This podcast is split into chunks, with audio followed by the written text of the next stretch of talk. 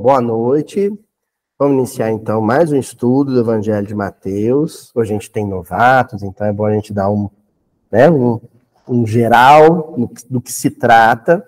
Esse é um estudo que a gente já realiza há fazer 12 anos já, né, muito tempo.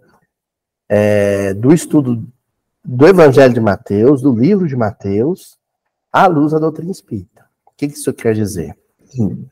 Que as chaves de decodificação daqueles versículos, daqueles trechos do Evangelho que são mais complexos, de difícil compreensão, é a própria literatura espírita. Sobretudo a obra kardeciana, a obra de Allan Kardec e a psicografia de Chico Xavier. Basicamente é isso que a gente faz. Assim, a peculiaridade maior da metodologia é o minucioso. Por isso que o apelido da metodologia é miudinho, o estudo miudinho. Porque ele é minucioso, é detalhado. A gente pega uma palavra, um trecho do versículo e sem a menor pressa a gente discorre ali em torno daquele versículo, né? Atualmente nós estamos no capítulo 16 do Evangelho de Mateus. Naquela passagem que é intitulada, na maioria das traduções, como a Confissão de Pedro. E estamos já no versículo que hoje começa, né, o versículo 15. Nós já vimos o versículo 13 e o versículo 14. No que consiste essa passagem? Jesus reúne os seus discípulos e faz a seguinte pergunta para eles: Quem o povo diz que eu sou?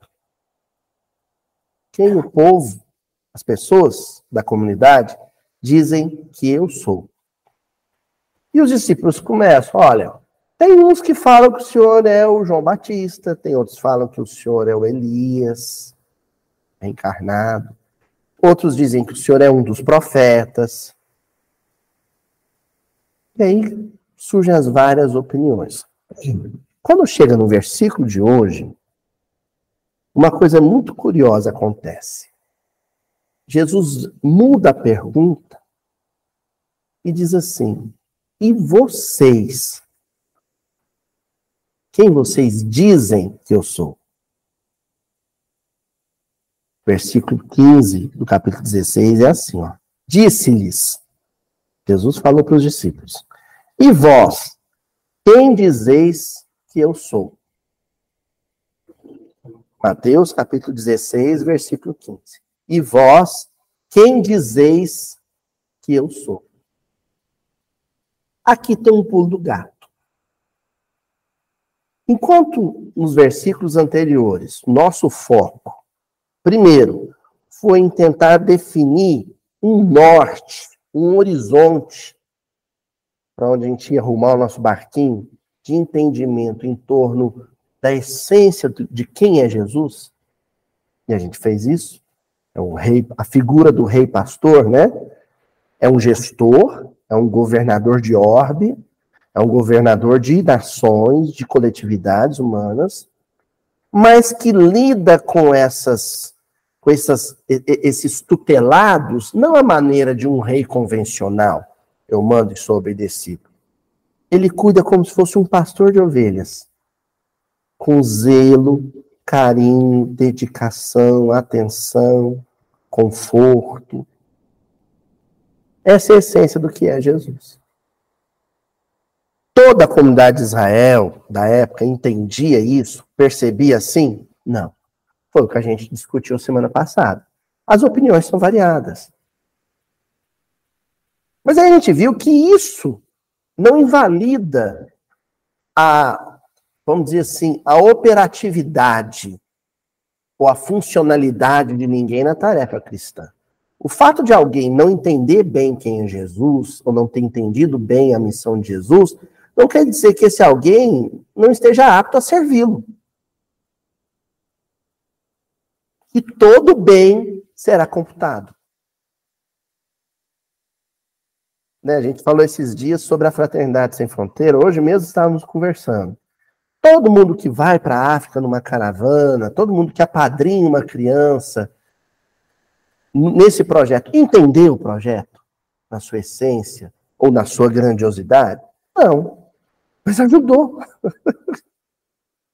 E é útil. E está fazendo bem.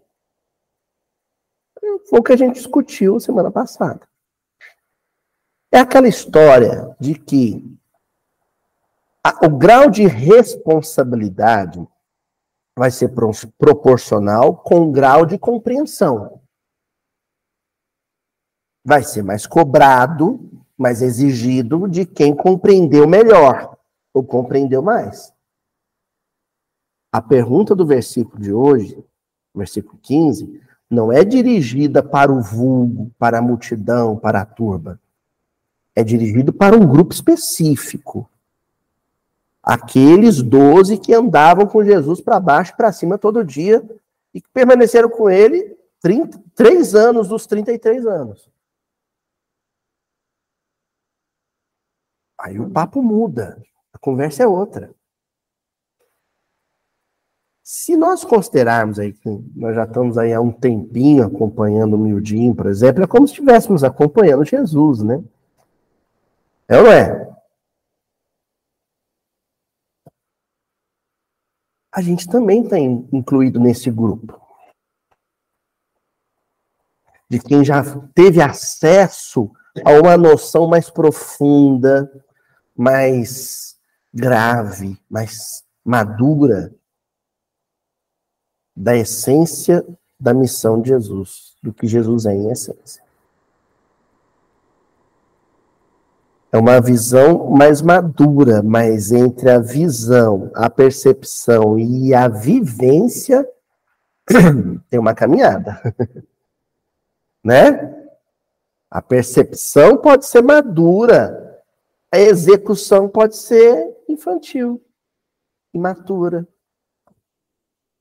Nossa discussão de hoje é sobre isso. Porque olha que curioso. A pergunta não é e vós, quem vós achais que eu sou? Quem vocês acham que eu sou? Não é. Quem dizeis, ou seja, que Cristo vocês estão pregando, que Cristo vocês estão apresentando para as pessoas. Viram como é diferente? Não é quem você percebe e guarda para você, não. É quando você sai para trabalhar, convive em família, que Cristo você está apresentando? Ah, Luiz, mas eu não sou palestrante, não sou orador, eu não estou apresentando Cristo nenhum. Está. A sua vida. O Cristo que você divulga, que você torna conhecido, é aquele Cristo que você personifica. Daí a pergunta. E vós, quem dizeis, quem pregais, quem divulgais que eu sou? Que Cristo vocês estão apresentando para as pessoas? É o Cristo que pune, que castiga? né? Eu chegar para o meu filho Francisco e falar assim: Ó, oh, Jesus está vindo e vai te castigar. É o Cristo que eu estou apresentando para ele. Quando eu censuro as pessoas com discurso espírita, né? Olha lá, sua conduta, você vai desencarnar. Você viu lá o filme do, do André Luiz, hein? Vai tomar sopa de lama com enxofre. eu estou amedrontando, eu estou usando o medo, o pavor para constranger. Que Cristo é esse que eu estou apresentando? Um, alguém com chibata na mão. Um algoz. Um castigador. Mas se eu vejo alguém errar, e antes de apontar o erro, eu falo, vem cá, dá um abraço aqui. Que Cristo eu estou apresentando para essa pessoa? O rei pastor. O que quando a ovelha bale, ele não bate, não castiga a ovelha que fugiu. Ele põe nos braços. É o outro Cristo. Então a pergunta do versículo 15 é: qual Cristo eu tenho apresentado para as pessoas. O preconceituoso, racista, homofóbico, misógino, violento, hostil, dogmático, sectário, que divide entre os bons e os maus, é assim? Ou Cristo que acolhe, que abraça a todos, indistintamente, sem distinção? Qual Cristo eu tenho pregado? E não tem jeito. Todo cristão que já traz uma bagagem de conhecimento torna-se um pregador com palavras ou sem palavras. Certo? Vamos avançar? Ó, essa palavra, dizeis, que aparece na tradução do Haroldo, o grego é o legos, que vem de logos. É uma declinação. Então, legos aqui é dizer. Só que não é o dizer só pronunciar palavra. É transmitir uma percepção, transmitir uma visão. Se a gente for lá no dicionário Strong, por exemplo, para o Legos, a gente vai encontrar dizer, falar, afirmar sobre, afirmar sobre, ensinar, exortar, aconselhar, comandar, dirigir, liderar. Tudo isso cabe na palavra grega legos. Não é o lego, né? Obviamente. Como é? É. Se a gente pega aqui, ó, não ia ser não, mas agora eu decidi que vai ser. Aí você pega o Lego, são várias pecinhas, não é? Cada uma com a sua função. Você tem que achar a lógica daquilo. A função de cada pecinha e construir lá um prédiozinho, uma fazendinha. O Chico tem uma fazendinha. Não é assim? Você vai montando aquilo, vai usando o raciocínio. Palavras, palavras são pecinhas de Lego. É como se o evangelho fosse uma caixa fechada, mas com as pecinhas todas desmontadas. Entendeu? Primeiro você tem que entender a lógica daquilo. Qual é a lógica disso? E depois você vai construindo o seu discurso diário, o discurso que você vai manter com a sua esposa, com o seu esposo, com o seu funcionário, com o seu patrão, com o seu vizinho, com o seu filho, com o seu colega de centro. Esse discurso, ele está pronto, você só tem que achar a lógica dele. Seja o discurso verbal, seja o discurso vivencial. Entenderam isso, gente? Ou é, eu compliquei? Faz sentido? A fórmula está pronta, é isso que eu quero dizer. Não adianta você inventar, você, você, compra lá um Lego que é um trenzinho. Não adianta você tentar montar um avião. Não, não, não vai dar resultar em outra coisa. O evangelho é uma caixinha de Lego com a vida de Jesus ali desmontada. Você vai ter que montar ela no seu dia a dia. Não tem outra coisa para apresentar. Não, não, não vai querer inventar, né? A roda. Está inventada. É simples. É a vida dele que você tem que apresentar com a sua. Pronto. Eu podia fechar o computador aqui e a gente ir embora. O evangelho é isso. Ele é o modelo, ele é a estampa da caixa, né? Não vem quebra-cabeça, né? Assim, vem lá a paisagem, né, do Rio Sena, lá, e as pecinhas soltas, você tem que montar mas olhando para caixa, para estampa. Jesus é o modelo. As pecinhas estão lá, você tem que montar. Se você quiser desviar desse projeto, desse paradigma, você não vai montar em nada. Passar horas e horas com aquilo na mão, como muita gente que passa anos e anos com o evangelho na mão e não construiu nada. Não edificou nada a própria vida. Certo? Bom, aí tem uma referência cruzada em Mateus mesmo, lá no capítulo 13, versículo 11, que ajuda a gente a, a, a perceber qual o fio da meada aqui. para onde esse versículo de hoje vai conduzir. Ele respondendo disse-lhes: Porque a vós é dado conhecer os mistérios do reino dos céus, mas a eles não lhes é dado. Lá no capítulo 13 de Mateus já antecipava o que a gente está estudando agora. Uma parte da humanidade não percebe Jesus com toda a sua inteireza ou a sua integralidade. Entende partes. Ele inteiro, não. Uma outra parte já o entende. A essência.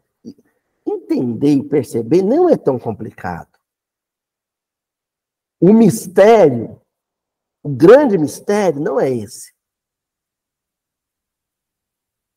É fazer a transmutação de água em vinho. Ou seja, transformar conhecimento, entendimento, percepção, reflexão em vida. Nós já estamos com dois mil anos de evangelho na Terra. 2023 anos de evangelho na Terra. Nós já temos a doutrina espírita, no caso específico nosso, a doutrina espírita aí, só um médium Chico, 400 e tantas obras. É conhecimento demais. É informação demais. O convite doravante, o convite para o século XXI é outro. É vida. É vivência. É prática. Ação. A, a espiritualidade, quando Paulo diz assim, somos rodeados por nuvens de testemunha, quer dizer que tem uma arquibancada. Não é de espírito sombrio, querendo ver a gente se dar mal, não. Não é isso. Pelo contrário, são os nossos avalistas reencarnatórios, são os benfeitores que assinaram embaixo, que disseram, ó, vai, pode nascer, nós estamos aqui torcendo por você da arquibancada. Olha que bonito. Nossos familiares desencarnados, que querem bem a gente, estão lá torcendo pela nossa vitória. Então, eles não estão querendo ver a palestra bonita, ou o livro que eu vou escrever, ou o, o meu discurso no, WhatsApp da família em áudio, exortando todos ao. Não quer isso. Meu textão de Facebook. Não é isso. Não é isso. É alguma coisa que seja realmente viva. Um evangelho que seja vivo. É parar de caçar defeito nos outros de criticar a atitude alheia. Por exemplo, por exemplo, é sim apadrinhar uma criança pela fraternidade sem fronteira, né? Para alimentá-la lá no Malawi, mas também servir a esposa na mesa com educação, gentileza e carinho, né? O Vinícius vai lá, põe, faz o prato da Marina, entrega meu bem, quer mais? Está satisfeito? Né? Assim, abrir a porta do carro. Se eu abrir a porta do carro para Juju, eu falo assim: o que, que você quer, homem? A coisa é assim, mas. Vou, vou fazer esse teste. Vou fazer o teste. então a gente tem que ter essas vivências assim, no macro, quando a gente sai do nosso escopo, sai do nosso núcleo de convivência próxima e faz o bem pelo próximo que eu não sei o nome. Quando eu tenho uma atitude ecológica, eu estou vivendo o evangelho. Esse dia eu, eu, eu, gosto muito de assistir, o Chico chama de O Jornal das Vaquinhas, é o Globo Rural. Eu adoro. A gente vê o Globo Rural e vem para evangelização, tá entendendo? É o Jornal das Vaquinhas. E aí eu, o Chico ficou meio impressionado, assim, porque era uma matéria sobre um fazendeiro, que ele tinha uma, uma lavoura, e aí ele resolveu usar um agrotóxico lá, com pulverização aérea, e matou a, a, matou a apicultura regional. As abelhinhas do, do, dos, dos né? Não sei o nome, viveiro, não, né? Da, da, das caixas, as colmeias lá, morreram todas, assim. Um, um, um apicultor chorando. Eu levei anos para fazer isso. As abelhinhas, as abelhinhas todo, todas mortas lá. Aí a equipe de jornalismo ligava para esse fazendeiro. É verdade, o senhor usou isso? Não, não sei do que se trata. Não sei do que você está falando. Quer dizer, é, é, é uma, é uma inconsciência quanto à, à necessidade, ou à dor, ou prejuízo do outro. Quem vive o evangelho preocupa com o outro, mesmo que você não saiba quem é. Não, não vou sujar essa calçada porque vai entupir o bueiro e vai inundar a rua. Eu estou passando. Ah, mas eu moro no outro lado da cidade. Não importa. Não importa. E depois trazer essa vivência para o próximo, próximo. O próximo tem meu sangue, minha genética, o próximo que, eu, que divide um ambiente de trabalho, o próximo que divide a minha casa espírita, o próximo do dia a dia. O desafio maior. Muito maior. Que Cristo eu vou pregar no cotidiano com as pessoas que me conhecem e me conhecem profundamente. Hein? Esse é o mistério. né? Olha, quando fala assim, porque a voz é dado conhecer o mistério. Vocês já sabem uma coisa que a maioria das pessoas não sabem. O importante não é conhecer teologia. O importante é viver espiritualidade. Isso é que é essencial, que é o núcleo, sabe? O, o tutano mesmo, o mocotó do evangelho é isso. Ó, aí eu trouxe textinho do Albino Teixeira, ele é curtinho, está no, no livro Cartas do Alto, capítulo 37, Nota Espírita. Esses títulos parecem que não dizem nada, mas dizem tudo. Quando um texto, e tem vários com esse nome, tem outros textos com o mesmo título, viu, gente? Nota espírita. Ele, o Albino Teixeira está dizendo o seguinte: eu não estou escrevendo isso aqui para nenhuma outra comunidade religiosa. Tem endereço. Isso aqui é para espírita. Isso que eu vou escrever, não adianta deixar a mensagenzinha né, no, no banco de, do, do pão de ônibus para alguém ler, não. Esse aqui é para estar tá na porta do guarda-roupa de algum espírita. Quando ele abrir para trocar de roupa, tá lá. Lembra do Não Esqueça Minha Calói? Você lembra disso? Né, você vai a tampa da lata de açúcar, tá lá a mensagem ao Albino Teixeira. Assim? Ó, estudar para aprender. Aprender para discernir. Discernir para entender. Entender para acertar. Acertar para edificar. Edificar para servir. Servir para renovar. Renovar para melhorar.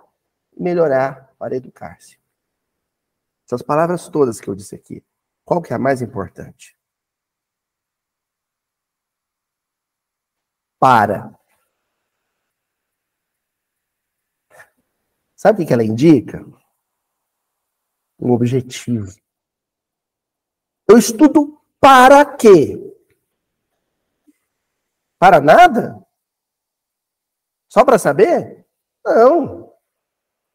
Eu estudo para entender, com o objetivo de entender. E eu entendo, com, com qual objetivo? Com qual finalidade? Para me melhorar. Eu melhoro para quê? para me educar. E, entendeu?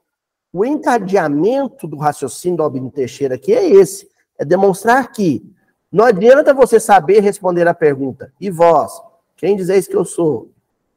Né? A questão é, é, tá, você sabe quem eu sou? Mas para que você sabe? Com que objetivo? O que você vai fazer com isso?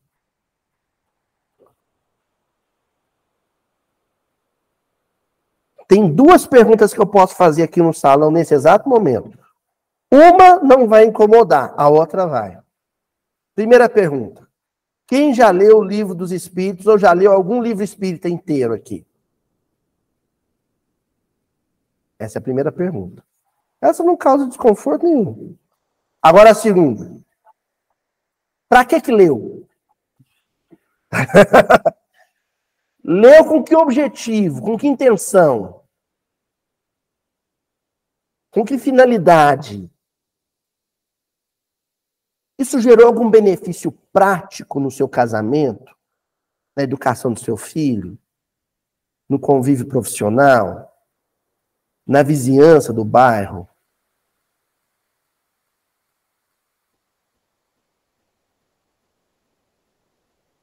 Para quê? Entenderam? Aí o homem Teixeira vem completa dizendo assim: educando-se, que é o, fim último, é a finalidade última. É, o, a doutrina espírita é um corpo doutrinário, ou seja, um conjunto de conhecimentos com a finalidade educativa. Para que Kardec escreveu o livro? Para educar. Para que o Chico psicografou livros? Para educar. No final das contas, depois que eu frequentei um grupo de estudo, li livro espírita, assisti palestra espírita, quem eu tenho que ser? Uma pessoa educada. Uma pessoa educada.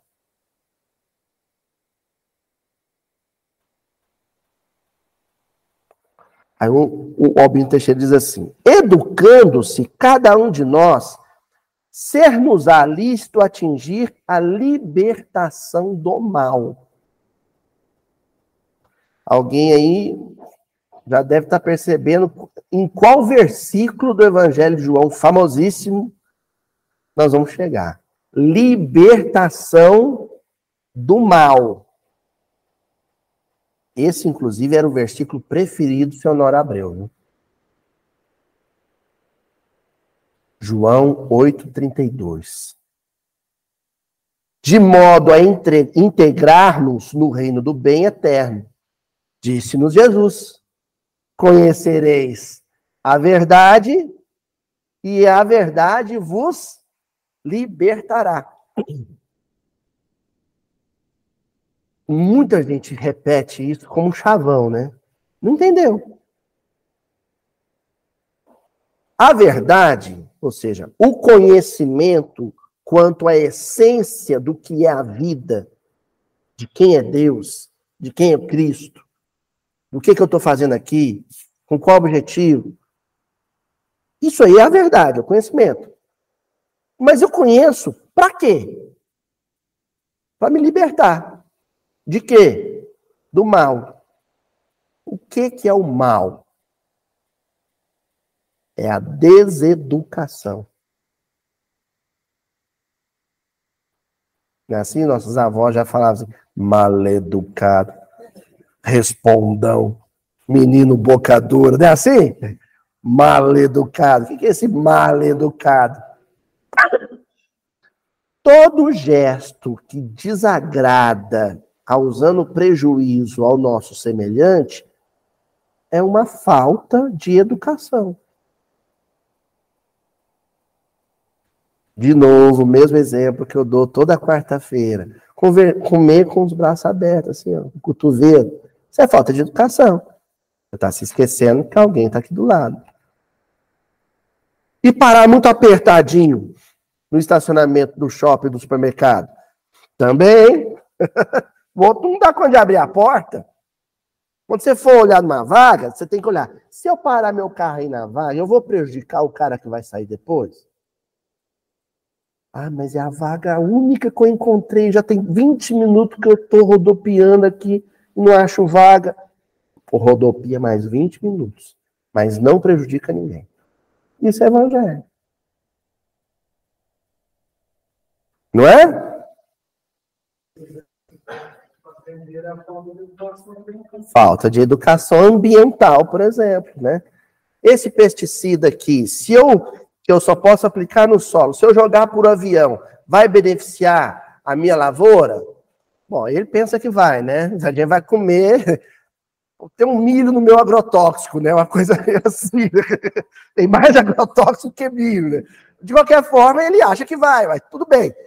Mas e o prejuízo que eu vou trazer para o meu vizinho, o cara que cria abelha? Não é? E mais, e para gerações que virão. Os espíritos que vão encarnar, ou seja, ele está contraindo dívida até com o espírito que não encarnou ainda. Olha que situação. Tadinho. Não é? Falta de educação. Ele precisa se libertar de vícios, interesses, fragilidades.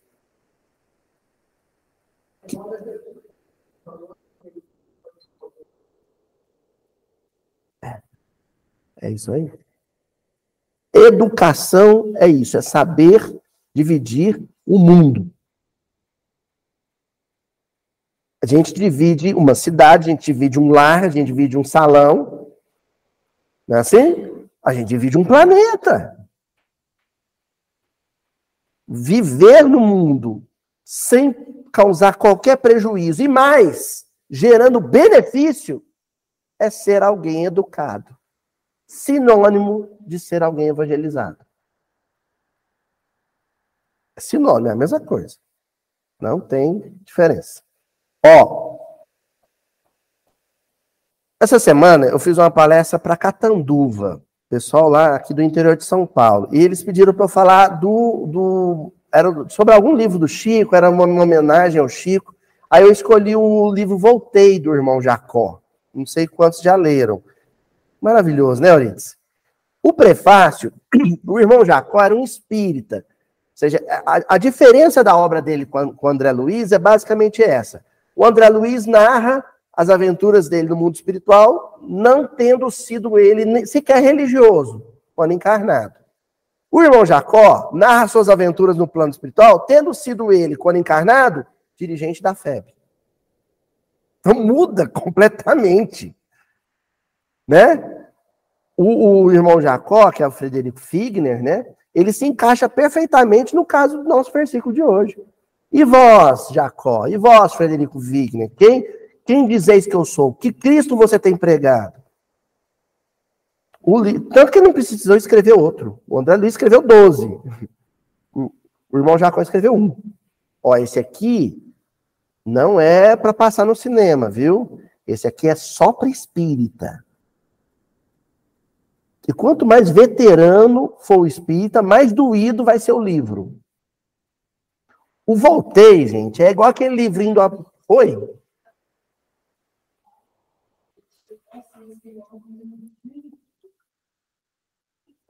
Euridice, eu costumo dizer que o Voltei lembra aquele livrinho do Apocalipse.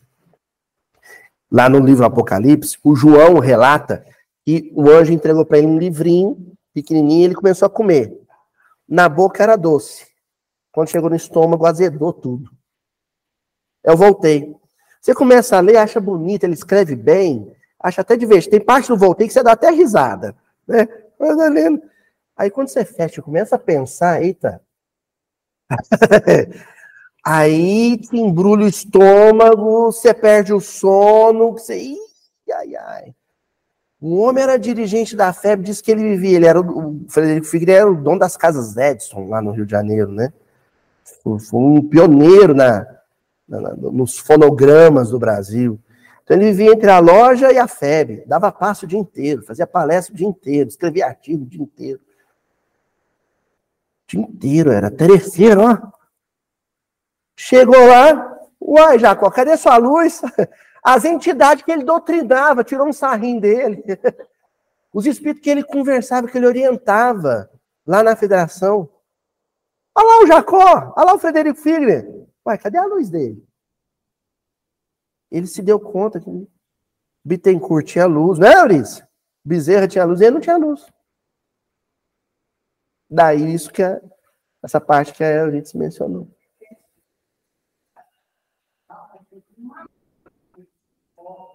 E ele tinha um, um, um, um problema, por exemplo, tem um, caso interessante lá, que é um problema que ele tem com sacerdotes católicos. Quando encarnado, ele fez muitas disputas muitos debates públicos, e só faltava sair no tapa, assim. Ficava bem irritado e tal. No plano espiritual, eles botam ele para reencontrar com alguns desses sacerdotes. E aí ele, nós estamos na mesma situação, eu e o outro. eu achava que era melhor que ele, estou na mesma situação. A minha percepção sobre a vida espiritual pode até ser mais completa que a dele, mas a minha vivência do evangelho é a mesma. Aí no prefácio ele pega e diz assim: ainda mesmo quando o Espiritismo nos ajuda a pensar seriamente no assunto, ele está falando da morte após a, né? a vida após a morte.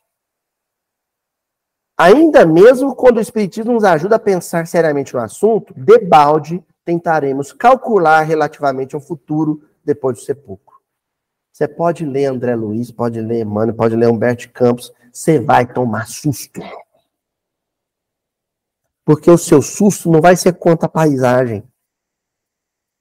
Ah, eu assisti o filme Nosso Lar, já sei como é que é, as torres de cristal, uns, mas eu assisti a novela Viagem, eu sei, uns gramadão bonito, a grama bonita lá, né? E o Fagundes, aquele charme, né? Bonitão, né? Isso você já chega lá sabendo. A paisagem de fora você conhece. Qual a paisagem que você não conhece? Essa vai te assustar. Exatamente. Olha o que, que ele diz, o, o, o, César. Os quadros sublimes ou terríveis, né? Ou Jardim do Bosque das Águas, ou os Infernos de Dante, né? Então, olha aqui. Os quadros sublimes ou terríveis no plano externo correspondem, de alguma sorte, à nossa expectativa. É o que eu estava esperando. Contudo, os fenômenos morais dentro de nós são sempre fortes e inesperados.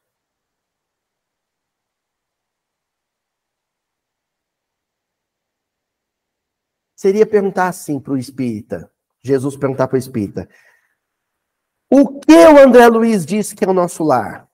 Aí o, André, o espírita sabe responder? Ó, decor salteado, né? De trás para frente, frente para trás. E se perguntar assim, qual vai ser a sua realidade íntima depois da morte? Hã? Oi? Kuma? Já diria de Mocó, Kuma? Não é? Ele completa. Depois de muitos anos. E olha, o Jacó, gente, ele funde assim. O Frederico Figner, ele é de família judaica, ele veio do leste europeu da Tchecoslováquia. Então ele chega no Brasil com toda aquela bagagem de espiritualidade profunda do judaísmo e se torna espírita. Então as lacunas que ainda tinha, os hiatos que ele encontrava na doutrina judaica, ele completa com o espiritismo, ou seja, sabia, mas não era pouco, não. Sabia muito. E ele diz assim: depois de muitos anos nas lides da doutrina, Estou recompondo a aprendizagem, a fim de não ser o companheiro inadequado ou servo inútil. Recompondo a aprendizagem, passando a limpo. Ele resolveu, no plano espiritual, pegar tudo que ele sabia, confrontar com o que ele não sabia sobre si mesmo e passar isso a limpo. E rápido. Ele tem que, ele, 50 anos de erraticidade, 70 anos, 80 anos no plano espiritual, rápido, tem que ser rápido antes de reencarnar. Para que quando eu reencarnar, eu não seja nem o sujeito inadequado, nem o sujeito inútil. Ou os dois. o inadequado é o chato. Sabe o sujeito chato, cri-cri, que pega no pé de todo mundo, inconveniente, grosseiro, mal-humorado, ele é inadequado, seja, ele não se adequa a nada e a ninguém. Ele não se enquadra em todo emprego, ele não dá certo, todo acerto espírita ele não dá certo. Aquela história que eu falo de Uberaba, o sujeito entra no centro, não dá certo, ele monta outro, cento e tanto centro espírita, né? Aí não dá certo, aí começa a mudar de centro, não se adequa, ele é inadequado. Ou sujeito inútil, é aquele sujeito, gente boa, boa praça, um papo bom, mas não faz nada na vida. Como esposo, não lava um prato.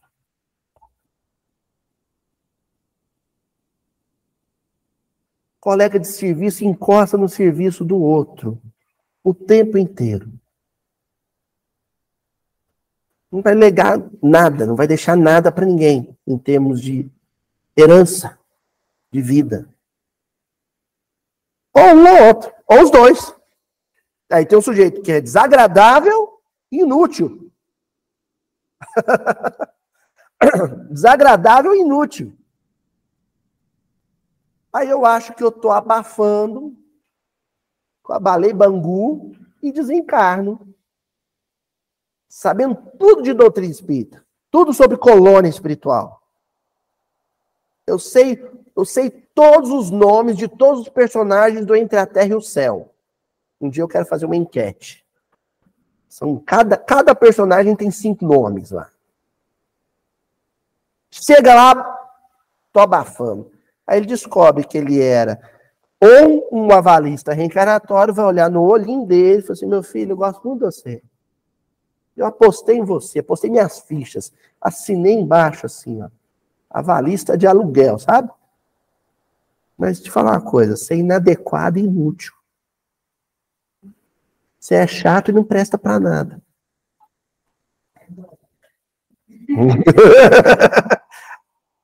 Eu? É você mesmo. Você foi, viveu 72 anos, 78 anos, 94 anos. Por 94 de uma vida insuportável e que não serviu para nada. Não produziu nada. Você não criou nada. Você não realizou nada. Você não beneficiou ninguém. E o que fez foi por dinheiro. Foi com interesse pessoal. Ó. Esse relógio está certo? Será? Quantas horas, gente? Não, tem... ainda dá para causar muito mais mal-estar aqui. Né? Tem prazo. É tempo, tempo. Né? A parte leve já passou, agora começa a ficar pesado. Rafael tá assim, porque eu trouxe meu irmão hoje. Ó, livro material de construção do Emmanuel, capítulo 20, compadece-te e auxilia. E auxilia, perdão. Se já conquistaste algum destaque no conhecimento ou na virtude, eu sublinhei, algum, que a gente acha que é muito, né? Estudei bastante, dizem que eu sou uma pessoa melhor, você acha que já pronto, já sou, né? Eu sou eu e Alcione assim, estamos no mesmo páreo. Aí o Emmanuel vem, puxa seu tapete e diz assim: algum, alguma coisinha, é menos, bem menos, né? Não menosprezes os companheiros que tropeçam ou que se arrastam na retaguarda. Tem a vanguarda e tem a retaguarda. Está aqui o Aloysio. Na vanguarda, Honório Abreu, né? Olha lá, Antônio Nogueira, essa turma da vanguarda. Não é assim, Toizinho? Aí tem a retaguarda. Quem está na retaguarda? Alguém, por exemplo, não, não, não tenha 12 anos de estudo de minucioso do Evangelho. Não dá para desprezar, não dá para não. São 12 anos de estudo minucioso do Evangelho. Ótimo. Aí o, o Emmanuel vem e fala assim: ó, quando você olhar para sua retaguarda, não olha de cima, não. Aí ele completa dizendo o motivo. Ele fala assim: ao invés disso, auxilia-os quanto puderes. Lembra-te de que aquele que se eleva por uma escada de mil degraus, imagina, foi subindo a escadaria, mil degraus, ainda é capaz de cair ao alcançar o 999.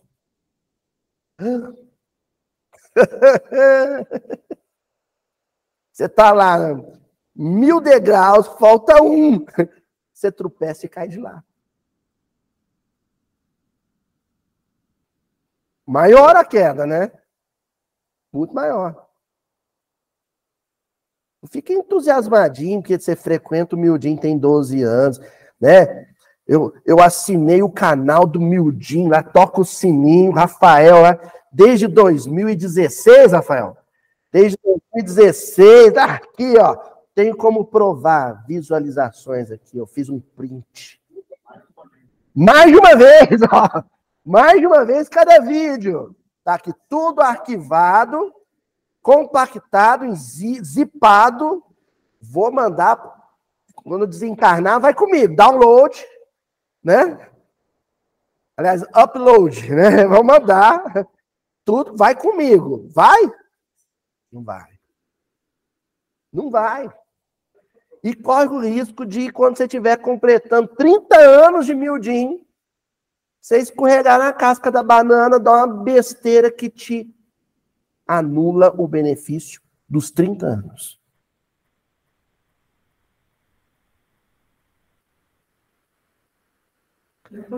Ó, semana passada, os companheiros estavam aqui, né? O César me falou um negócio. César, esposo da Flavinha ali, ó. A gente recebeu duas irmãs queridas que vieram de Cuiabá para assistir o Mildinho. Na hora que elas falaram de onde vieram, o César virou para mim e falou assim: Ei, professor, que responsa, hein? E quase que eu respondi: Que tenso, hein? Já pensou se eu não percebo que elas vieram pro Mildinho e começo a soltar os cachorros na minha mãe porque ela esqueceu a chave? Ou brigar com o Tonzinho porque ele atrasou? Já pensou a decepção dessas companheiras, seu Ademo, viajando isso tudo? Então, uma responsa danada. Porque eu posso pô, perder com um gesto de invigilância uma obra que não é minha, o que é pior. Quando você faz besteira com o que é seu, mas é fazer besteira com o que é do Cristo. Ele te confiou, pois, ó, toma conta. Isso vale. Nós estamos falando aqui sobre o estudo aqui, vale para casamento. Isso vale para filho. Nossa Senhora. O filho é um vigia constante da sua conduta. Às vezes, aquela admiração que um filho tem por você de 30 anos desmorona. Você, ó, escadaria abaixo, do degrau 999. Você desce rolando, escadaria abaixo, assim. E o filho, nossa. E você tem que olhar no olho do filho, o filho decepcionado com você. Igual o dia que o Chico me viu atacando a panela de miojo frio. E eu tinha falado para ele, meu filho não come miojo, que isso é tripa de macaco. Eu falei, eu gosto, pai. Eu não como, ó. Ó o papai, o papai não come essas porcaria. E ele chegou na cozinha e tinha sobrado um miojo. Na... Sabe quando o miojo vira um pudim? Sabe? E ele chegou, e eu atacando o miojo. Aí ele falou assim: Papai! Você está comendo miojo? Eu não tinha o que dizer. Não tinha o que falar. É, né? Não é brincadeira, não. Vigilância. Ó, ainda és capaz de cair. Guardem isso, gente. Não importa o quanto você melhorou. Diga sempre, é um mantra, Ademo. Você diga sempre, ainda sou capaz de cair. Ainda sou capaz de cair. Ainda sou capaz de cair.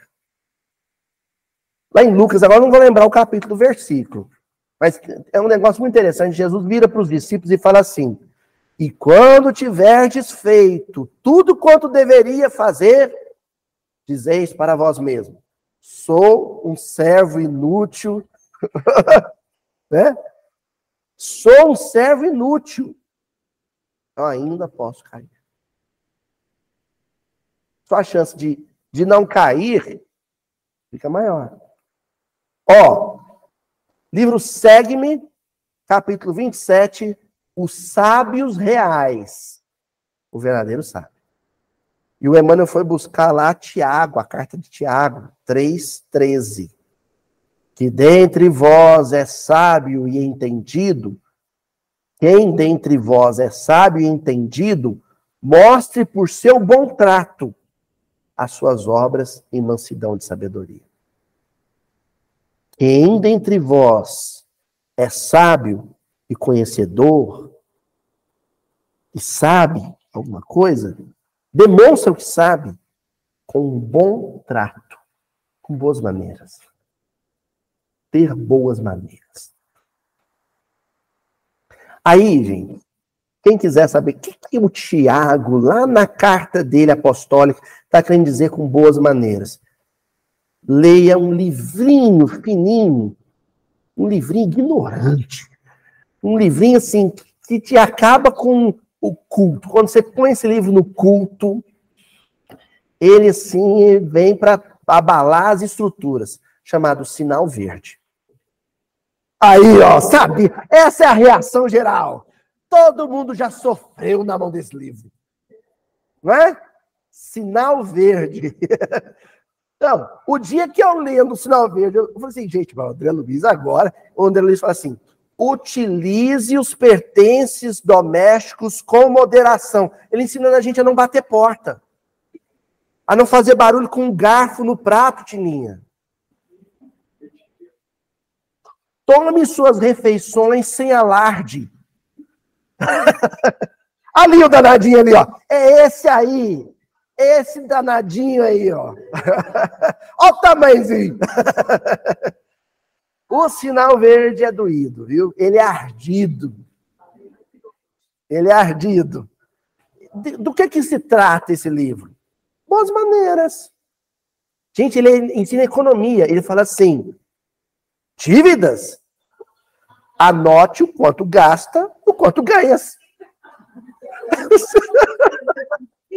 né? A gente entra no vermelho e começa em oração, os benfeitores têm que avaliar meus méritos como tarefeiro, me tirar desse atoleiro. Aí se abre o, o sinal verde, vem lá. Dívidas? Anote o quanto gastas e o quanto ganhas. Simples assim. Isso é evangelho.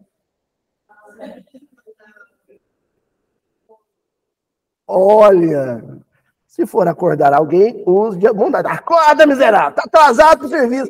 Ah, tá, Juju? Acorda, homem! Né? Gente, você sabe, vou contar uma coisa aqui, Flavio, desculpa. Mas é porque a persona, o santo tá aqui, eu vou contar um milagre. Ana Cristina, eu já disse aqui, minha chefe no serviço, eu chego chegando tanto atrasado, que a, a Juliana falou assim: você tem que pôr um despertador, assim, alguma coisa que. Porque tocava o despertador e não acordava. Aí sabe o que eu fiz? Eu cheguei assim, falei, Ana Cristina, com meu celular, você vai gravar a voz da minha chefe. Acorda sem vergonha e vem trabalhar. E ela gravou e eu pus de despertador. Então, todo dia eu acordava com a voz da minha chefe. Acorda, amendoim sem vergonha, vem trabalhar. Não é? pois bem, isso é o bom trato. Deu certo. Deu certinho. Olha só, gente. Aí o Emmanuel pega e diz assim: notamos religiosos de vários matizes. Opa, abriu, abriu o leque. Agora, protestante, católico, espírita. Notamos religiosos de vários matizes que depois de se declararem consolados e esclarecidos pela fé, começam a ironizar os irmãos infelizes e ignorantes, começa a pisar. Não sabe o que eu sei. Não é? Eu sou de, né, de, sou de tem um lance, tem um sou de família espírita há três gerações. Né? O sujeito fala assim, arrogante, né? Nasci em berço espírita. Parece um baiacu, né? Inchado assim, de, de ego, inflado de ego. Aí o Emmanuel continua. Na vida espiritual, ó, oh, voltei. Na vida espiritual, todavia, os verdadeiros sábios são conhecidos por ângulos diferentes. O que o mundo espiritual entende de sabedoria é diferente do que a gente entende aqui. Aqui, se o sujeito faz uma palestra e cita um livro dos Espíritos com a questão, capítulo e a edição, esse é um espírito evoluído. Não é? Se a agenda de palestra dele é lotada, esse aí é de outra, outra galáxia. Aí completa aqui o Emmanuel. Os verdadeiros amigos da luz revelam-se através da generosidade pessoal. O trato, o bom trato, as boas maneiras com as pessoas que cruzam o caminho dele. Seja o flanelinha na porta do restaurante que vai falar: tio, posso olhar seu carro? E você tem que tratar com gentileza, com respeito. Outro dia eu estava em Ribeirão, aí fui encontrar com uns amigos lá do doutorado num restaurante. Aí cheguei, estacionamento, 25 reais. Eu falei, nossa, vou parar aqui na rua. Na hora que eu fui parando na rua, um flanelinha chegou e falou assim, tio, 10 reais. Eu falei, para parar na rua? Ele falou, é. Eu falei assim, e eu não tinha dinheiro. Eu falei, mas eu não tenho dinheiro, moço. Ele falou assim, eu passo cartão? Aí eu falei, ah, tá bom, então tá. Eu fui saindo. Ele, ô tio, é adiantado. Falei, sim, senhor. Aí passei o cartão e fui, né? Tentei tratar com gentileza. Por quê? Por que, que eu vou tratar animal? Por quê? O que, que eu penso que eu sou? Ah, mas eu não sei se ele vai vigiar meu carro. Mas pode ser que ele vigie. E bem. Como é que eu posso duvidar? Eu não conheço ele. Vou duvidar da conduta dele, da ética dele? Ele também tem medo de eu passar a perna nele, tanto que ele pediu eu passar o cartão antes. Também, né? Ele não me conhece também. Ele não sabe se eu sou um homem perigoso, não é? Você olha assim pro Tonzinho, você não acha que é um homem perigoso? Não acha, né? Mas pode ser. pode ser. Então, gente, ó, tratar qualquer pessoa com dignidade e gentileza. Independente se é religioso ou se não é, se tem sua cultura ou se não tem. E quando chega do lado de lá, a moeda de troca é outra. O câmbio é outro. Ó, vocês vigiam meu horário aí, hein? Passou? Ó, tá em cima, né? Então, ó. Passou? Ah, não, tem prazo. Eu tô preocupado porque nas últimas vezes eu extrapolei, né? Ó, livro Vinha de Luz, do Emmanuel, capítulo 44. Saber como convém. Isso é a expressão de Paulo, né? Lá em Coríntios, capítulo 8, versículo 2, o Paulo diz assim: E se alguém cuida saber alguma coisa, você sabe que sabe. Se você sabe que sabe, ainda não sabe como convém saber. O negócio não é saber ou não, é saber da maneira certa. Mas, Luiz, tem saber errado e saber da maneira. Lógico. Eu falei o Wolfenmeier, né? Um, físico nuclear, o saber dele pode ser um saber que trata a célula cancerígena e pode ser um saber que cria a bomba atômica. É ou não é? E o meu saber pode ser um saber que instrui, que eleva, que anima, pode ser um saber que humilha, que desvirtua, que desorienta. O Emmanuel vai dizer sobre esses versículos. Os que conhecem espiritualmente as situações ajudam sem ofender. A primeira coisa, ajudar sem ofender. Porque, às vezes, querendo ajudar se ofende. Às vezes, querendo ajudar. É, ajudar sem ofender.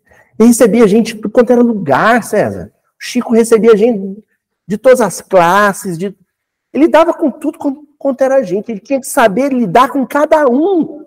Olha que inteligência emocional. Sabe? Que, que domínio psicológico que ele tinha do gênero humano. Ele sabia lidar com cada um. Minha mãe, uma vez, eu estava meio deprê, meio mal. Eu era adolescente, estava para baixo. Aí ela resolveu me ajudar. Ela olhou, café da manhã olhou para mim e falou assim: Olha que barba horrorosa. Você nem toma banho mais. Levanta essa cabeça, você tá horroroso. Acorda para a vida.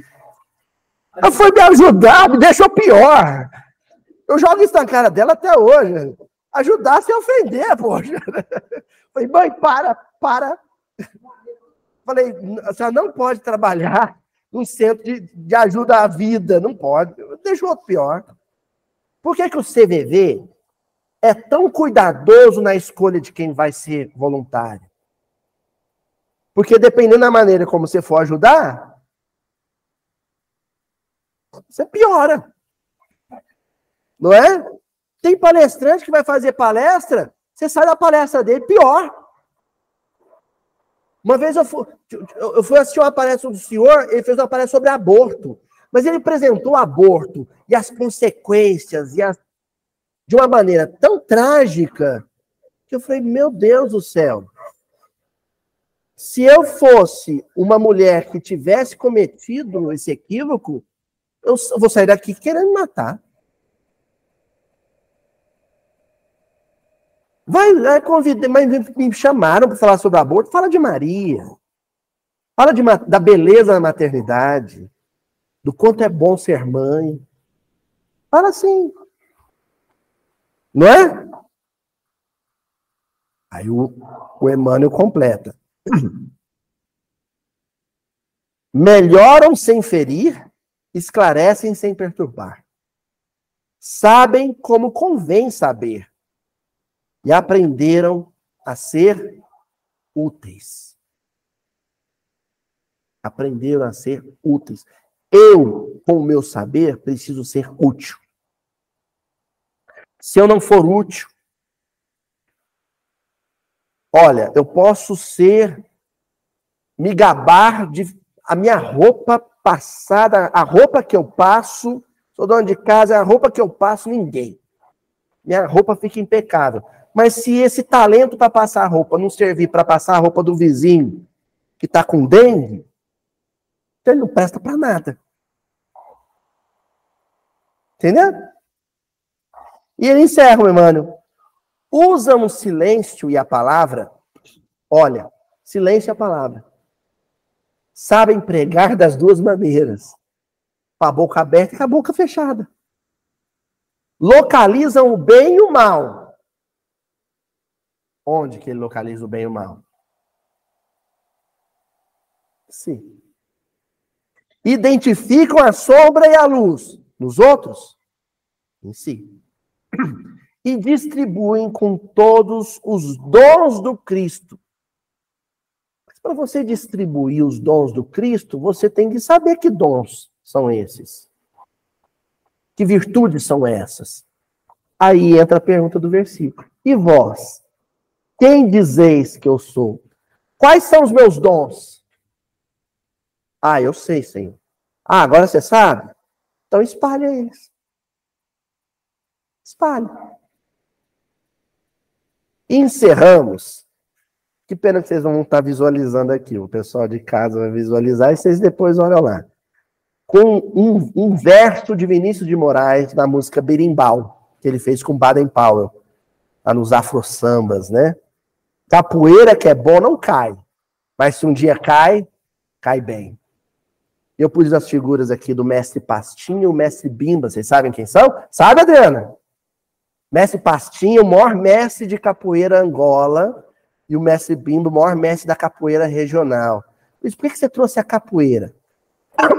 Porque a capoeira, ela exige que você consiga harmonizar duas coisas: movimento e equilíbrio. Movimentar, qualquer um se movimenta mas se movimentar com equilíbrio, tem que ter talento. viver, conviver, ir e vir, qualquer um faz. Mas fazer isso na medida certa, sem pisar no pé de ninguém, sem atropelar ninguém, tem que ter talento. Quem já viu uma roda de capoeira, não se impressiona com o salto, com o rabo de arraia. Se impressiona como é que eles conseguem se movimentar daquele jeito sem ferir o outro. Nenhum golpe entra. Vocês já repararam isso em roda de capoeira? Como é que o sujeito roda, pula, salta, rodopia, passa o pé pertinho do rosto do outro, mas sem acertar o outro? Viver isso. Agora, o verso do Vinícius tem um, um pulo do gato. Que ele diz: capoeira que é bom não cai. Mantém sempre o equilíbrio. O conhecimento que ele tem o que ele sabe serve para que ele se mantenha sempre equilibrado. Mas se um dia ele cai, degrau 999, aí cai de acordo. Aí cai bem. Cai, ó, com a cara no chão. Então, o capoeira que é bom, tem que estar atento, vigilante com o seu equilíbrio, o seu movimento, o tempo todo. Ele não pode se distrair, se desconcentrar. Se ele se desconcentrar, ou ele fere, ou ele é ferido. Din-din-dom.